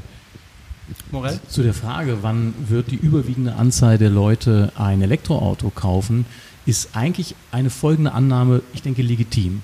Wenn ein Elektroauto billiger und besser ist als ein Verbrenner, Genau. dann werden Sie ein Elektroauto fahren. Und die Frage müsste man formulieren, wann ist in dem Zeitstrahl ein Elektroauto billiger und besser? Genau. Und da gibt es eigentlich zwei Parameter, die das im Moment beeinflussen. Und das eine ist die. Batterietechnik, genau. Und das andere ist die Verfügbarkeit von Strom, dann ist es dann nämlich auch besser, oder? Ja, und das dritte ist noch Willkür von Autoherstellern, darf man nicht unterschätzen. Ja, nehmen wir jetzt mal nur den, den universitären Denkansatz an der Stelle, oder? Wann, wann ist es billiger und besser? Ja. Und billiger und besser kann man übrigens interpolieren und rechnen. Und ähm, das ist die Tipping Point Analyse. Und wenn man den Preisverfall von Batterien weiter extrapoliert in die Zukunft und dann ein bisschen exponentielle Funktion draufsetzt und nicht nur linear, weil unsere Zukunft entwickelt sich nicht linear. Wir bewegen uns in ganz vielen Aspekten exponentiell voran. Dann hätte ich jetzt äh, einen kleinen Forschungsauftrag an die Elektrotechnik-Jungs, mal auszurechnen, wann Batteriespeicher billiger sind in der Herstellung als ein vergleichbares Verbrennerfahrzeug zu bauen und wann sie von der Nutzbarkeit, Lebensdauer, Performance im Allgemeinen vergleichbar oder besser sind. Und ich persönlich denke, und Denken hat in diesem Fall auch ein bisschen viel mit Rechnung und Recherche zu tun, dass wir schon in drei Jahren an dem Punkt sein werden. Und das ist von jetzt etwa 2020, wo wir den Tipping Point haben, das Elektroauto billiger und besser auf dem Markt ist als ein vergleichbarer Brenner. Und das hat zwei, zwei weitere Auswirkungen. Die erste Auswirkung ist, an dem Moment sind Verbrenner gebraucht praktisch unverkäuflich und Neuwagenverbrenner ganz schwer verkäuflich. Gut, das ist eine Ansage. Ich sage jetzt nicht Professor, Herr Zender. Vielen Dank, dass Sie äh, kurz bei uns als Studiogast dabei waren. Vielen herzlichen Dank. Und äh, ja, ich äh, bin gespannt, was von Ihrer Seite dann später noch kommt. Und äh, ich freue mich immer, wenn Sie an mir vorbeifahren am Haus und da ganz leise hui vorbeidüsen. Das finde ich immer klasse. Ich dachte immer, wer ist denn das? Und, und, und äh, ja, wir haben uns nie gesprochen. Ich habe viel von Ihnen gehört in der Vergangenheit und freue mich einfach, dass ich Sie jetzt heute endlich mal kennenlernen durfte. Vielen herzlichen Dank. Und ich glaube, die hatten Applaus verdient.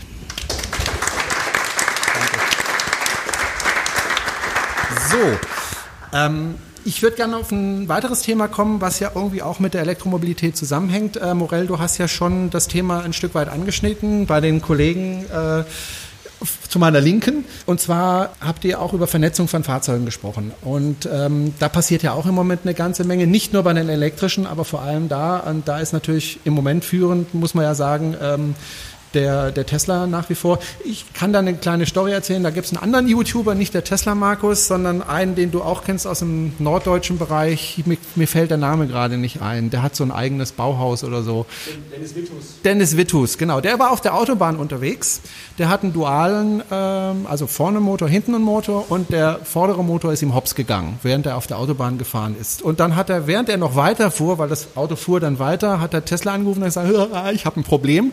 Äh, und Tesla hat dann geguckt und hat gesagt, ja, du hast ein Problem mit deinem Auto. Äh, vorne, der Motor ist irgendwas nicht in Ordnung. Halt bloß nicht an, weil dann kommst du nicht mehr weiter, sondern fahr dahin, wo du hin willst. Stell da dein Auto ab, wir sag uns, wo du da bist und dann wartet da ein neues Auto für dich, äh, mit dem du dann weiterfahren kannst und dein Auto wird abgeschleppt. Das war alles während der Fahrt. Äh, der kam dann an, wurde ausgetauscht, der hatte überhaupt keinen Heckmeck damit, dank der Vernetzung, weil die konnten ja während der Fahrt da reingucken. Aber das ist ja nicht das Einzige, was auf uns zukommt, oder Morell? Ja, wahrscheinlich hätten die schon längst gewusst, wenn sie die Navidaten abgefragt haben, wo er hin will und wann er da ist. Richtig. Das sagen sie eigentlich, deswegen fragen sie aus Höflichkeit immer nach. Da- Das ist eigentlich die Herausforderung, ähm, herauszufinden, was Tesla zum Beispiel alles tut äh, in dem Bereich Vernetzung, was mein Tesla nachts so kommuniziert mit seinem VPN, was es aufbaut, was in den Gigabytes, die das Ding hochlädt, eigentlich drin ist. Da kriegt man von Tesla daher keine Antwort. Also ich glaube, ich werde mich irgendwann bei der Firma mal bewerben, allein um herauszufinden, was dieses Ding tut. Whistleblower. Ähm, Dann darfst du uns aber nicht davon erzählen. Wahrscheinlich darf man das dann nicht erzählen, ja. Aber wenn man, wenn man sich einfach mal überlegt, welche Daten verfügbar sind und wenn man mal davon ausgeht, dass all diese Daten bei einem äh, Tesla-Server abgelegt sind. Wir gehen auch davon aus, dass er sicher ist und dass das auch nur dort bleibt. Aber es bleibt immer noch bei der, bei der potenziellen Verfügbarkeit dieser Informationen. Und auch die Jungs von RSA, das sind die Kleinen, die diese sich wechselnden Zahlen-Kombinations-Chipkarten rausgegeben haben für das Online-Banking, haben wir geglaubt, dass sie die, die sicherste Lösung aller Welt hatten, bis dann ähm, auch diese Lösung gehackt war. Also man muss immer mal davon ausgehen, dass das mal passiert und deswegen bin ich sehr, sehr neugierig, was denn eigentlich so an, an Daten mein Tesla generiert. Und dann nehmen wir jetzt mal einfach an, dass dieser Sensorhaufen einfach alles generiert. Also alles von Beschleunigungsdaten bis Energieab, ähm, Energieverbrauch, wo er sich aufhält, wo ich hinfahre, wie schnell ich fahre. Und, und wie schnell ich in die Kurven fahre, wie aggressiv ich fahre, wie mein Gaspedalkurve ist, all diese ganzen Geschichten. Und das ist, wenn man das mal zusammenzieht, ein, ein unglaublich komplexes Set an Informationen, nicht nur über mein Fahrzeug, mein Fahrverhalten, sondern auch über mich, über mein persönliches Umfeld. Weil wenn man jetzt in die, wenn man in Tesla-Statistik heute reingucken würden, wo sind die ganzen Typen heute? Wow, alle in Hop, was läuft da, oder? Wer redet hier mit wem? Ähm, das könnte man allein aus den Bewegungsdaten meines Teslas raussuchen. Und ähm, es gibt dann einen, ja, deine Handy ist genau das gleiche, genau. Da sind auch Beschleunigungssensoren drin.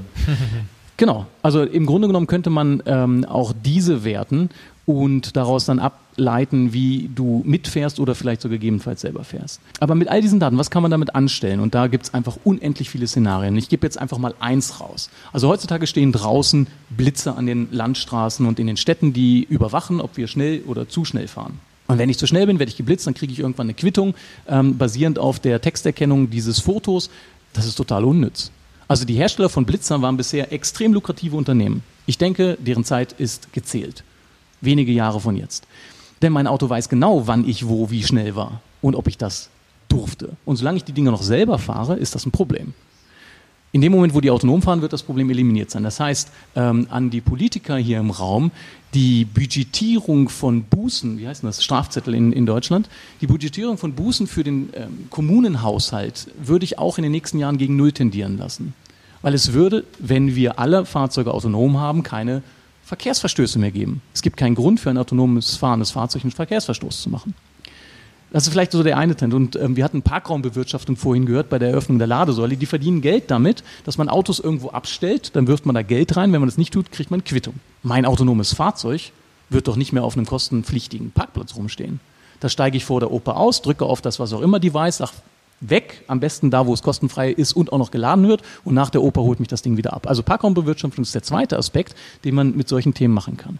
Das fährt dann immer um drumherum. Worst Case fährt im Kreis. ja. Worst Case fährt im Kreis. Ja, aber das, das wäre die Hölle, weil ähm, dann haben wir ja noch mehr, also autonome Autos ist, ich, ja, es macht absolut mehr Sinn, wenn es dann irgendwo abgestellt wird. Gebe ja, dir, aber, aber ich, ich, ich, wir kommen ja mit den Autos, die besetzt durch die Gegend fahren, schon nicht mehr zurecht. Ähm, und wenn dann irgendwie mein Auto noch selbst spazieren fährt und unbesetzt durch die Gegend Stell dir fährt, vor, das Auto fährt selbst spazieren und sammelt derweil Leute am Straßenrand ein und verdient dafür Geld für dich. Oder ah! nein, nein, das darfst nein. du aber mit dem Tesla nicht, das steht in den Nutzungsbedingungen. Aber ihren Bus will sie vermieten. Nein, da bin ich glaube ich auch von weg. Nein, aber ähm, was wir jetzt im Moment ähm, annehmen, ist, dass so ein Auto autonom in unserem Besitz von genau einer Familie, einer Person benutzt wird. Und ich glaube, da müssen wir mal, mal die, die, den Trend in der Zukunft ein bisschen erweitern und sagen, dass der Bedarf, ein Auto zu besitzen, einfach nicht mehr da sein wird. Und ähm, je jünger man, ich glaube, Leute fragt, also je jünger die Leute sind, die man fragt, desto weniger ist der Besitz eines Fahrzeuges im Fokus. Da gibt es immer noch bestimmte Gruppen, die dann auch Tuning und, und, und Carb-Wrapping und solche Dinge total cool finden. Natürlich gibt es davon immer Ausnahmen, aber ich glaube, so der grobe Trend ist, dass der Besitz eines Autos weniger relevant wird. Ja, äh, gut, da muss man aber dann auch noch unterscheiden zwischen den Städten und zwischen dem ländlichen Raum. Ich weiß gar nicht, ob die Unterscheidung da wirklich so notwendig ist. Nee, also wenn du heute fragst, also wenn, wenn du heute jemanden in Stuttgart fragst, der äh, 25 Jahre alt ist und fragst, brauchst du ein eigenes Auto, dann sagt er, wieso, ich habe doch Car2Go. Äh, wenn du jetzt in Horb hier jemanden fragst, mit 25 brauchst du ein eigenes, sagt er, ja klar, ich will ja nach Stuttgart kommen. Aber wenn diese Fahrzeugflotten ähm, da autonom dann auch sehr viel günstiger sind, also wirklich massiv günstiger, wie der äh, Travis Kalanick mal so schön gesagt hätte, über wird günstiger, sobald wir den Fahrer losgeworden sind. Das ist ein ziemlich mächtiges Statement. So, der Punkt ist, diese Fahrzeugflotten werden sehr günstig und sie werden sehr intuitiv herbeirufbar sein. Und in dem Moment wird auch auf dem Land, und ich glaube, da ist ob Stadt oder Land weniger Relevanz, ähm, die Notwendigkeit, ein eigenes Auto zu besitzen, nicht mehr so groß. Also ich bin da deiner Meinung. Ich glaube, ihr seht das genauso. Absolut. Die werden irgendwann alleine fahren. Was mich daran ein bisschen stört, ist, ähm, ich weiß nicht, ob ich will, dass eben der Anbieter dieses Fahrzeuges dann immer weiß, wo ich bin, wo ich hin will und so. Wir leben in einem Staat, in einem demokratischen Staat, wo ich mal davon ausgehe, das interessiert die Regierung jetzt eher nicht. Aber wenn wir in einen anderen Staat gehen, wo das die Regierung vielleicht doch interessiert, was der Herr Brunel gerade macht äh, und wo er ist und wo können wir den denn greifen, um ihn dann ins Gefängnis zu stecken, da rufen wir mal eben bei der Autofirma an und sagen, wo steckt denn der Herr Brunel gerade? Der jetzt vielleicht sein Handy weggeschmissen hat, weil er weiß, ups, das könnte gefährlich werden. Da würde ich, äh, würde ich schon denken, das ist nicht ungefährlich und das ist eine Entwicklung, die mir ein bisschen Sorge macht. Auch wenn ich natürlich das natürlich bequem fände, wenn ich eine App hätte und sagen könnte, so, jetzt fahr mich bitte zu meinem Arbeitsplatz und um 12.30 Uhr holst du mich da wieder ab und fährst mich wieder nach Hause. Fände ich schon eine coole Sache, aber erstmal ab und zu fahre ich auch gerne selber allein, Diana sowieso. Und ähm, ich will auch nicht, dass jemand weiß, wo ich bin. Ich weiß, ich fahre einen Tesla, ich weiß, dass Tesla weiß, wo ich bin. Macht mir durchaus ein bisschen Sorgen. Ich weiß nicht, wie es euch geht. Weiß eure Zoe, äh, wo ihr seid? Ja. Die weiß überhaupt nichts. Ja, im, im Zweifel halt über Smartphone. Ja, aber die Frage, die Frage ist ja, wie die Daten abgelegt werden bei Tesla. Ob die die wirklich individualisiert speichern oder wie sie sagen, dass die eben in der Menge über, untergehen. Also nee, nee, Security through Obscurity bin ich überhaupt kein Fan von. Ja. Überhaupt kein Fan von. Ja, ähm, aber, Denn- aber was, was ja zum Beispiel auch, auch heißt, Daten sind das neue Gold und auch da wird die deutsche Autoindustrie massiv Druck bekommen von, von anderen Herstellern, also zum Beispiel auch von Tesla, weil die haben nicht dieses Gold und die schürfen das mit jedem Kilometer, den wir fahren. Weil das, der Tesla ist nichts anderes als ein hochpräzises GPS-Vermessungsgerät. Wir produzieren mit jedem Kilometer, den wir fahren, präzise Kartendaten über Normalverteilung, wissen die irgendwann auf einen Zentimeter genau, wo die Straße ist. Oh, und denk mal an Google Street View. Nein, ja, aber mein Auto hat acht Kameras. ähm, HD. ja, Und echt viel Processing Power. Das Ding kann Dinge nachts tun, das glaubt man gar nicht. Ich meine, woher kommen 500 Watt Stromverbrauch? Das sind die Flügeltür Morell. Genau. ja, genau. genau. Nein, aber wenn man sich mal überlegt, was da an, an Sensoren, genau was du gerade angesprochen hast, aber auch an Processing Power drin ist, was man damit alles anstellen könnte. Ja, oder schon tut. Ja gut, aber äh, das eine wird es oder das andere nicht geben. Also wir werden keine autonomen Fahrzeuge ohne, ohne Datenübermittlung bekommen. Wobei ich bei dem Thema eh skeptisch bin, weil autonome Fahrzeuge gibt es ja eigentlich schon heute. Das nennt sich Bus, Taxi und Bahn. In der Stadt sind die auch relativ zuverlässig und In äh, Tallinn habe ich autonome Busse gesehen. In Tallinn, Estland. ja genau, da haben die ja diese kleinen Eier, da die da rumfahren. Ähm, Bisschen größer. Aber man muss, man muss ja bei der ganzen auch den sozialen Aspekt bedenken. Äh, Wenn wir keine Fahrer mehr brauchen, Kein wenn wir- Busfahrer, der mich blöd anmacht, weil Ja, ich genau. den Fahrschein. Ja. Das werde ich muss die- vermissen, aber irgendjemand muss die wie? Leute auch anpöbeln. Dann stellt mal einer, der einfach die Leute anpöbelt. Ja. Nein, aber es, ist- es ist ja auch so, wenn, wenn, wenn wir niemanden mehr haben, der Autos baut, wenn wir niemanden haben, der äh, äh, Busse fährt, wenn wir niemanden mehr haben, der irgendwelche Dienstleistungen erbringt, weil die alle automatisiert sind, wer soll den ganzen Scheiß dann noch bezahlen? Die, die, Weil es hat ja ja wenn es dann noch was kostet. Also dann, äh, da gibt es ein Totschlagargument von meiner Seite zu, da müssen wir aber fast eine eigene Sendung drüber machen. Ich würde vorschlagen, den gesellschaftlichen Aspekt von diesen Auswirkungen äh, mal auszuklammern. Vielleicht einen ganz kleinen Satz von meiner Seite an der Stelle. Wir hatten früher mal das Fräulein von Amt, was irgendwelche Telefonstecker in irgendwelche Buchsen gestöpselt hat. Das gibt's auch nicht mehr und wir haben es auch überlebt. Früher gab's Liftboys, die standen in jedem Fahrstuhl. Auch die fahren heutzutage mit meinem eigenen Druck auf den Fahrbutton. Aber ich gebe dir absolut recht. Also die gesellschaftliche Diskussion muss man führen. Da muss man auch Lösungen für haben, weil es wird mal wieder eine Revolution, einen Umbruch geben. Und die, wir haben schon mehrere solcher Revolutionen gehabt. Wir haben schon ganz viele Bereiche von Industrien gehabt, die, die sich neu erfinden mussten. Und wo auch ein ganz großer Anteil von Mitarbeitern dann plötzlich an der Stelle nicht mehr gebraucht war. Und einer solchen Situation steuern wir auch jetzt wieder entgegen. Da gebe ich dir absolut recht, aber die gesellschaftliche Diskussion jetzt aufzumachen, ich glaube, das sprengt dann den Rahmen mindestens mal für heute. Aber machen wir gerne. Also Ja, sollten wir irgendwann mal drüber reden. vielleicht bevor es zu spät ist. Ähm, aber vielleicht äh, eine Sache noch. Ähm, jetzt haben wir, jetzt haben wir ja äh, wochenlang im Podcast über dein, dein Treffen heute hier äh, gesprochen, was jetzt stattfindet. Jetzt äh, rede ich mal wochenlang über das nächste Treffen, was stattfindet. Und zwar am 8. Oktober. Ähm, ist in Stuttgart der Aktionstag Elektromobilität oder ATEM genannt. Der ist im Vorfeld des Electric Vehicle Summit 30, also des 30. Weltsymposiums Elektromobilität auf der Stuttgarter Messe vom 9. bis 11. Oktober. Und äh, wir organisieren eine Sternfahrt nach Stuttgart. Wir wollen diese Stadt mit Elektroautos fluten. Wir wollen den Stuttgartern zeigen, wie schön das ist, wenn in dieser Stadt endlich mal Ruhe ist und, und die Luft ein bisschen besser machen. Äh, deswegen werden wir eine Sternfahrt organisieren. Und äh, wir haben es geschafft, den schönsten Platz in Stuttgart für das Ziel dieser Sternfahrt zu bekommen. Äh, dank der freundlichen Unterstützung der Immobil BW und anderer.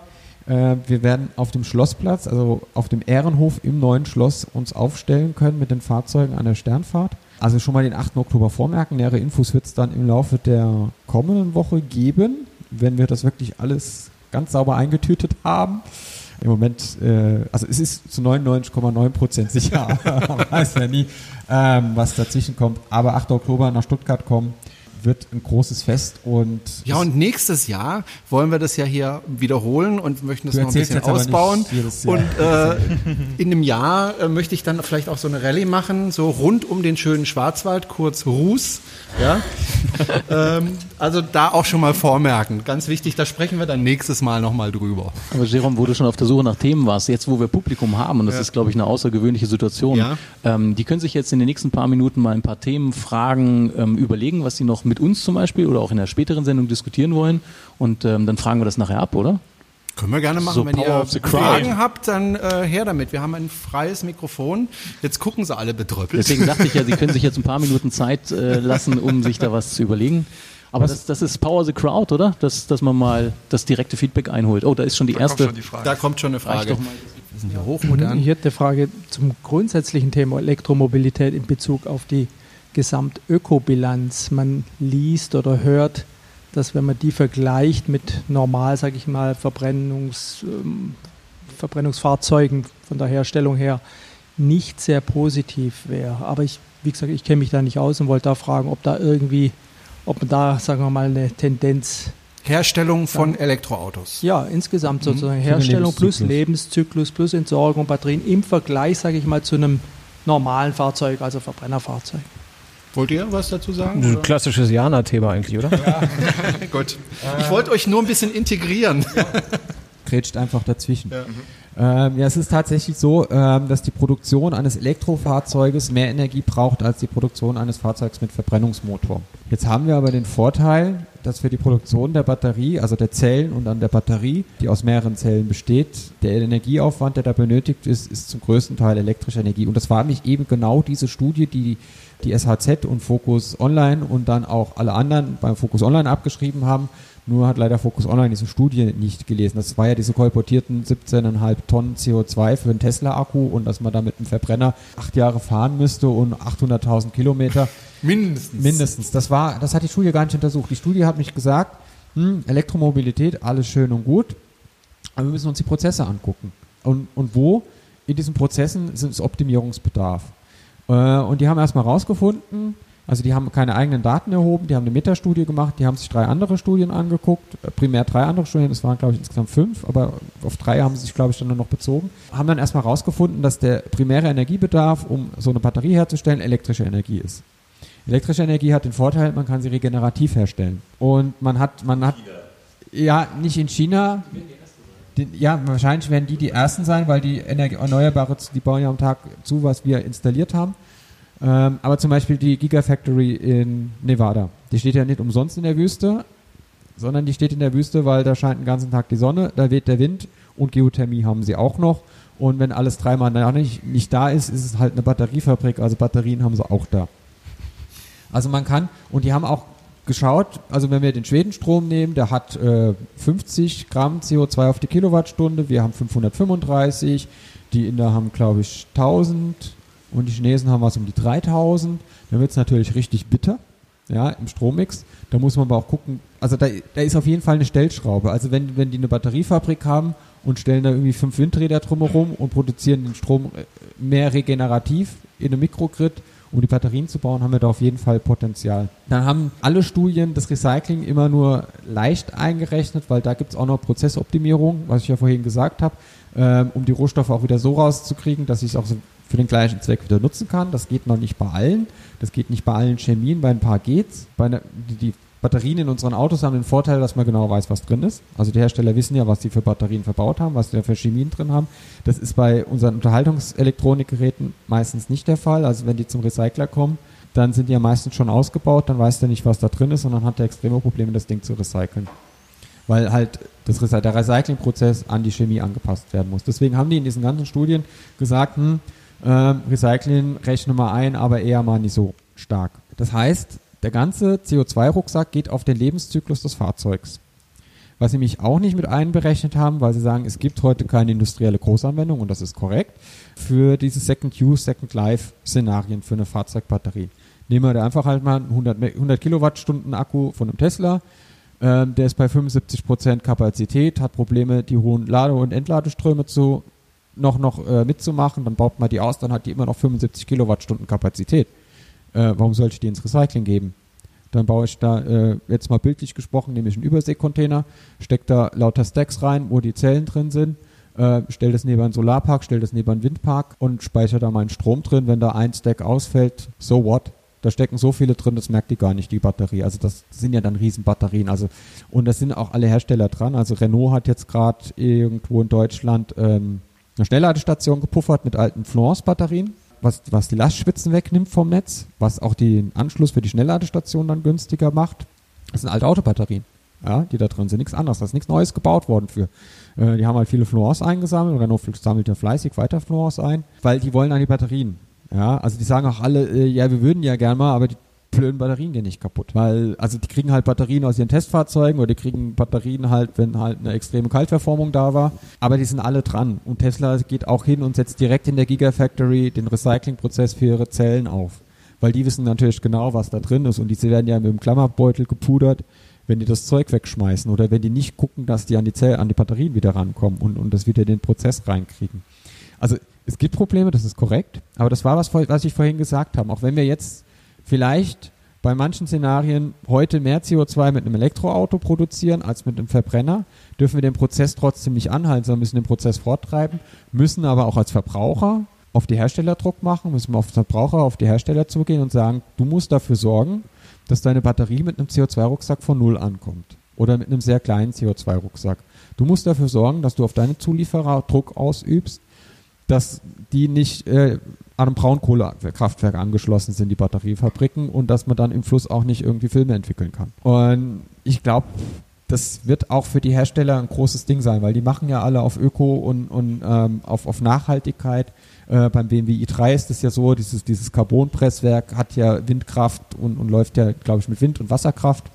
Das Werk in Leipzig äh, wird mit Windkraft betrieben. Die Zellen kommen aus Korea, glaube ich, für den äh, i3. Ja, man muss, man muss noch, da sind noch, da sind noch viele Themen offen. Ähm, deswegen ist, es, ist der Drops auch nicht gelutscht, Elektromobilität, weil er immer sagen, oh Gott, wenn jetzt alle Elektroautos kommen, dann sind ja alle arbeitslos, weil da gibt es ja gar keine Teile. Nein, es ist ja, es ist ja gerade anders. Es sind ja noch viele Felder, die wir beackern können, ja, was Energiedistribution angeht, was, was Smart Grids, was Microgrids angeht, was, was, was, was, was clevere Lösungen gibt, um, um, um die letzte Meile zu entlasten. Dann kommt ja auch immer wieder, ja, wenn alle um 17 Uhr einkommen und ihren dicken Tesla einstecken und dann geht das Licht aus. Es ist ja auch völliger Humbug, weil wenn alle abends um 17 Uhr heimkommen, ihren Herd anmachen, geht das Licht auch nicht aus. Ja, und der Herd braucht genauso viel. Er hat auch 3x16 Ampere Anschluss. Natürlich müssen wir anfangen, unsere Netze zu ertüchtigen. Wir müssen vor allem die Niederspannungsnetze ertüchtigen. Ähm, wir müssen dran denken, wenn wir neue Siedlungen bauen, dass die Netze so gebaut sind, dass die, dass die Travos so gebaut sind, dass sie die erneuerbaren Energien auch rückspeisen können. Es gibt ja teilweise das Szenario, dass, dass, dass in der Siedlung so viel Solar zugebaut ist, aber ein alter Trafo dasteht, der den Strom nicht hochtransformieren kann aufs Mittelspannungsnetz. Und dann steht dann irgendwie ein Kasten neben dran, da ist einfach ein dicker Widerstand drin, der den Strom verheizt. Also das ist halt, uns fehlt irgendwie in Deutschland so ein bisschen der Plan, so ein Masterplan. Irgendwie da wird so ein bisschen dran rumgedoktert. Das sieht mir auch irgendwie mit dem Breitbandausbau. Das läuft ja irgendwie auch nicht richtig, ne? Weil äh, alle sind zuständig, aber keiner fühlt sich verantwortlich. Deswegen brauchen wir jetzt ganz, ganz, ganz schnell ein Umdenken in der Wissenschaft, wir brauchen Umdenken in der Politik, wir brauchen Umdenken in der Wirtschaft, dass wir diese Themen alle angehen, dass wir alle dies, dies, und dann auch runterkommen von, von solchen Dingern. Weil, weil mit dem Verbrenner werden wir das nicht schaffen. Der Verbrenner wird das nie schaffen. Der wird nie sauber werden. Entweder haben wir, haben wir die Konkurrenz zwischen Teller und Tank, weil wir, weil wir Biofuels machen aus, aus, aus Sachen, die wir normalerweise essen es gibt zwar jetzt die zweite Generation, wo man das aus Abfallstoffen machen, also aus Reisstroh zum Beispiel oder aus normalem Stroh, ähm, ist aber auch sehr energieaufwendig. Dann kommt jetzt, äh, die E-Fuels sind gerade wie so ein Zombie auferstanden und wandeln durch die Gegend. Also Bosch pusht das gerade ganz krass, das Thema. Ähm, wir hatten auch einen Vortrag bei uns in der Meulismühle, da hat sie ja die Fußnägel hochgerollt. Der sind da, die sind da mit Szenarien gekommen und dann hat er gesagt, naja, wenn es Benzin 2,50 Euro waren es dann, glaube ich, kostet, dann sind die E-Fuels konkurrenzfähig. Juhu! Ähm, Und dann hat er ein bisschen was so von der Energiebilanz von E-Fuels erzählt. Und dann habe ich mir gedacht, also da braucht mir keiner mehr erzählen, ähm, dass mein Elektroauto irgendjemand den Ökostrom wegtankt. Ja, also weil die Energiebilanz ist übelst. Weil du fängst ja an, hast Strom und hast Wasser. Und dann machst du aus dem Strom und dem Wasser machst du über Elektrolyse Wasserstoff und Sauerstoff. Dann hast du Wasserstoff, den könnte man ins Erdgasnetz einspeisen und könnte damit Brennstoffzellen betreiben in Häusern, in LKWs, in Schiffen. Und man könnte ihn zu Methan weiterverarbeiten. Also man nimmt CO2 aus der Luft, was auch nicht so ganz einfach ist, weil äh, es sind nur 400 Parts per Million. Ich sage in Anführungszeichen nur, weil es reicht, um unser Klima extrem aufzuheizen. Und dann kann ich CH4 draus machen, ist auch super, kann ich auch in der Brennstoffzelle verarbeiten, kann ich auch im Gaskraftwerk verarbeiten im Winter. Ich kann damit im Winter meine Wohnung heizen. Wir haben ja ein riesen Erdgasnetz in Deutschland, das ein gigantischer Speicher ist. Wir haben Kavernenspeicher. Gut, aber das, das interessiert die alles nicht. Die wollen da immer noch was weiter draus machen, damit ich es in diesem ollen Verbrennungsmotor verbrennen kann. Und dann fangen die dann an, Flüssigtreibstoff aus dem CH4 zu machen. Und dann, Das ist auch wieder Energie. das kostet auch wieder Energie und, und so geht das immer weiter runter und immer weiter runter. Und am Ende ist es dann so, dass wir in Deutschland diese Energie gar nicht produzieren könnten. Und wenn wir das ganze Land mit Solarzellen zupflastern, das würde nicht reichen. Also wir müssten das irgendwo machen in der Wüste und wären dann weiter abhängig von Staaten wie Saudi-Arabien, wo man äh, Menschen auch schon mal den Kopf abschlägt, wenn sie sich nicht benehmen, wo Frauen kein Auto fahren dürfen und wir die schön subventionieren mit dem Geld, was wir denen darunter pulvern, damit wir hier Auto fahren können. Äh, ich glaube, das ist, also wir sollten, wir sollten das auch mit bedenken, wenn, also bei E-Fuels direkt, äh, bitte immer direkt sagen, völliger Schwachsinn. Also zumindest, zumindest um im Auto zu verbrennen. Beim Flugzeug ist das eine andere Diskussion, weil da wird es wahrscheinlich in den nächsten 10, 15 Jahren mit Batterie nichts gehen, um so ein Jumbo über den Aber es At- gibt schon elektrische Flugzeuge, die gibt es schon. Ja, ähm, Fliegen halt nur eine ist dann auch wieder eine Stunde, Diskussion, ob man für 15 Euro nach Mallorca fliegen muss. Äh, also dass das irgendwie ein Ticket nach Mallorca kostet weniger als von Stuttgart nach dem Zug zu fahren, ist auch so eine Diskussion, die man vielleicht mal führen sollte. Also das mit dem E-Fuels ist völliger Schwachsinn. Da geht es eigentlich nur darum, Erhaltung äh, der Verbrennertechnologie äh, und, und irgendwie das sauber zu waschen. Also das ist, da, da, da hast du Energiebilanzen, äh, da kannst du Batterien bauen. Dann sollen sie lieber in Saudi-Arabien Solarkraftwerke und Batteriefabriken bauen, ja, anstatt da irgendwie versuchen, Flüssigkraftstoffe aus, aus Luft und Wasser zu machen. Ist die Frage beantwortet? Gibt es denn dazu Literatur? Dazu gibt es Literatur, ja. Wir haben die, wir haben die Präsentation von dem, von dem ähm, Herrn von Bosch, der hat uns die gebracht. Eine letzte Frage noch ähm, und dann müssen wir langsam zum Schluss kommen, aber eine letzte Frage wollen wir noch zulassen. Ja, danke. Hallo. Ähm, Jana hat das Umdenken angesprochen, was auch in der Politik passieren müsste. Nun ist ja am 24. September Wahl und sagen wir das Clean Electric, äh, die Partei wird gewählt. Was macht denn das äh, Clean Electric äh, Kabinett? Was beschließt das denn in den ersten 100 Tagen, um die Elektromobilität zu fördern? Das ist aber eine fiese Frage. Ja, jeder kriegt einen, jeder kriegt einen Tesla auf jeden Fall. Noch? für alle. Das ist eine schwierige Frage. Also ich glaube, also meine persönliche private Kompetenz überschreitet das bei weitem, muss ich öffentlich zugeben. Ich habe wenig Ahnung von Politik und ich habe äh, durchaus die eine oder andere Vision, die aber vielleicht auch einfach 120 Jahre zu weit in der Zukunft angesiedelt ist. Ich habe äh, auch äh, durchaus äh, Schmerzen dabei, mir jetzt ad hoc da äh, Dinge auszudenken, die Politiker seit Jahren nicht auf die Bank bekommen und möchte die Frage gerne weitergeben an die Beisitzer hier. Also ich sag mal, wir, wir wollen ja in Richtung erneuerbare Energien einen höheren Anteil erreichen. Also ich finde jetzt zum Beispiel als, als eine Variante diese 10H-Regelung bei den Windkraftwerken. Ich sag mal, zumindest ist ein bisschen aufzuweichen, weil ähm, wir wissen, dass es hier unten Wind gibt. Wir wissen auch, dass ähm, neue Windkrafträder nicht unbedingt die schlechtesten sind. Also nicht jedes ähm, erzeugt so laute Geräusche, wie viele sagen. Ähm, ich habe selber, wir haben in Kammerberg ein Windrad stehen. Ich sehe das sogar. Ich leide nicht unter dem Schattenschlag. Ich, ich habe dort auch noch nie tote Tiere in der Nähe gesehen. Und wenn ich drunter stehe, dann höre ich es nicht mal. Weil der Wind, der, den, der das Windrad antreibt, lauter ist als das Windrad selbst. So, dieses äh, Windrad selbst ist prognostiziert worden mit 6,2 Megawattstunden im Jahr. Ähm, Wir erreichen damit locker fast sieben im ersten Betriebsjahr. Jetzt im zweiten ähm, gehen wir fast wieder in die Richtung. Ähm, Wir haben fast eine ja, Auslastungsquote von 98 Prozent bei dem Ding. Warum wird durch diese 10H-Regelung einfach, ich sag mal, äh, verhindert, weitere solche erneuerbaren Energieträger zu bauen? Ja, also bei Das uns würdest der, du ändern? Das würde ich zum Beispiel ein bisschen aufweichen, natürlich. Ich sag Okay. mal, das ist ja mit eins der Gründe, warum solche ähm, Projekte bei uns ja auch sterben. Es sind ja vorhin diese Energie, äh, äh, diese, diese Bürgerbewegung ja auch angesprochen worden. Ähm, wir haben in Freising zum Beispiel eine Energiebürgergenossenschaft, ähm, die sich gerade um sowas kümmert, die gerade Solar aufbaut, die gerade äh, Windkraftwerke auch fördert und wir natürlich auch damit einen sehr, sehr hohen Anteil an erneuerbaren Energien erzeugen können. Wir können selber, wir können dort selber direkt sagen, ich kaufe nur den Strom von, aus dieser Bürgerenergiegenossenschaft. Gut. Wäre jetzt ein Thema, allerdings Politik ist halt deutlich. Einen letzten kurzen Satz. Ja, ich finde es vor allem wichtig, dass man einfach mal die Sachen macht und weniger darüber spricht, wie wir jetzt, weil, da, weil du damit einfach viel mehr erreichst in kürzerer Zeit, ohne jetzt viel Gedanken drüber zu machen.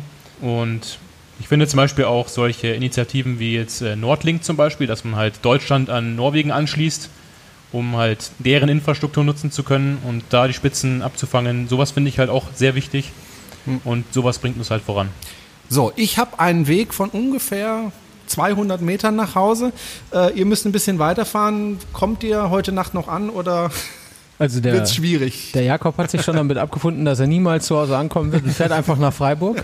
Genau. Ob das schlau ist, muss man hinterher dann Meine rausfinden. frühere Heimatstadt. Wir Schön. haben, äh, ja, also er hat natürlich irgendwie da andere Dinge vor, aber äh, Marcel und ich werden noch aufbrechen, haben dann 280 Kilometer vor uns Richtung Das München. geht doch gar nicht mit dem Elektro. Das geht Nee, das voll gar das nicht, deswegen sind wir ja auch eigentlich gar nicht hier. Ich freue mich, dass ihr eigentlich gar nicht hier wart. Dankeschön, dass ihr gekommen seid Ja, danke und für die uns Einladung. unterstützt habt, Dank auch im Vorfeld unterstützt habt mit viel Werbung für diese Veranstaltung hier. Herzlichen Dank. Ähm, vielleicht komme ich auch mal zu euch als Gast. Das cool. Äh, Sehr Herzlich gerne, ja. eingeladen. Dankeschön. Äh, können wir gerne demnächst mal machen und äh, Jana sicher auch. Und äh, ja, ich bin einfach dankbar, dass ihr Werbung gemacht habt äh, für diese Veranstaltung, die wirklich äh, jetzt im Nachhinein betrachtet, auch wenn es jetzt anfängt oder schon vor ein paar Minuten angefangen hat, fürchterlich zu regnen, äh, ein wirklich toller Erfolg war, glaube ich, kann man schon jetzt sagen. Wir müssen, nachher nochmal zusammensitzen und gucken, ob es wirklich so toll war, aber ich glaube schon. Für mich war es toll, weil ich einfach viele Leute kennenlernen durfte, äh, auch wenn ich nicht so viel Zeit hatte, wie ich gerne. Es, ihr kennt es ja vom, vom Geburtstag, ne? man hat Geburtstag und bewirtet alle und irgendwie hat man eigentlich als Einziger nicht Alle so viel hatten Spaß und du hattest Alle Stress. hatten Spaß und man selbst hatte Stress. Also wie gesagt, wunderbar, dass ihr da wart. Vielen herzlichen Dank. Und ähm, Jana Jerome. und Morell war Ja. auch da. Danke, dass du da warst. Ja, Wir Dank. werden uns ja noch äh, ein bisschen öfter sehen jetzt äh, die Tage. Äh, du bleibst ja noch ein bisschen in Horb. Danke, dass du da warst, Gerne, den weiten Weg gemacht hast äh, aus der Schweiz Ja, in und einer auch eigentlich Ladung. nicht da bist. In einer Akkuladung, ohne mit Nachladen, einer kein Akkuladung Problem. ohne Nachladen. Ähm, ja, schön, dass du da warst. Ja, vielen vielen Dank. Dank. Und äh, Jana, du hattest es auch nicht so wahnsinnig weit von Stuttgart, ne? Nö, das, also Stammstrecke. Genau. Dann danke ich auch dem Publikum und den Leuten, die heute hier waren äh, und ausgeharrt haben, dass sie da waren. Und ich hoffe, wir sehen uns nächstes Jahr wieder. Das fände ich toll. Wir werden bestimmt wieder nächstes Jahr was auf die Beine stellen. Tesla Markus wird berichten, denke ich.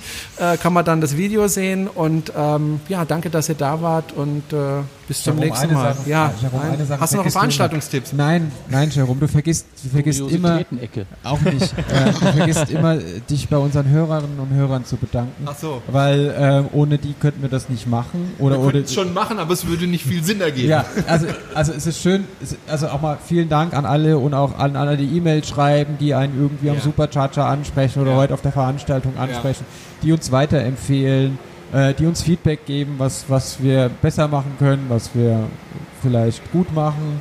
Ähm, ja, also an dieser Stelle auch nochmal ganz großen Ja, Dank an die ganz, ganzen Menschen da Ja, und draußen. für die Unterstützung. Genau. Dankeschön, danke fürs Zuhören und äh, ja, wir hören uns demnächst wieder.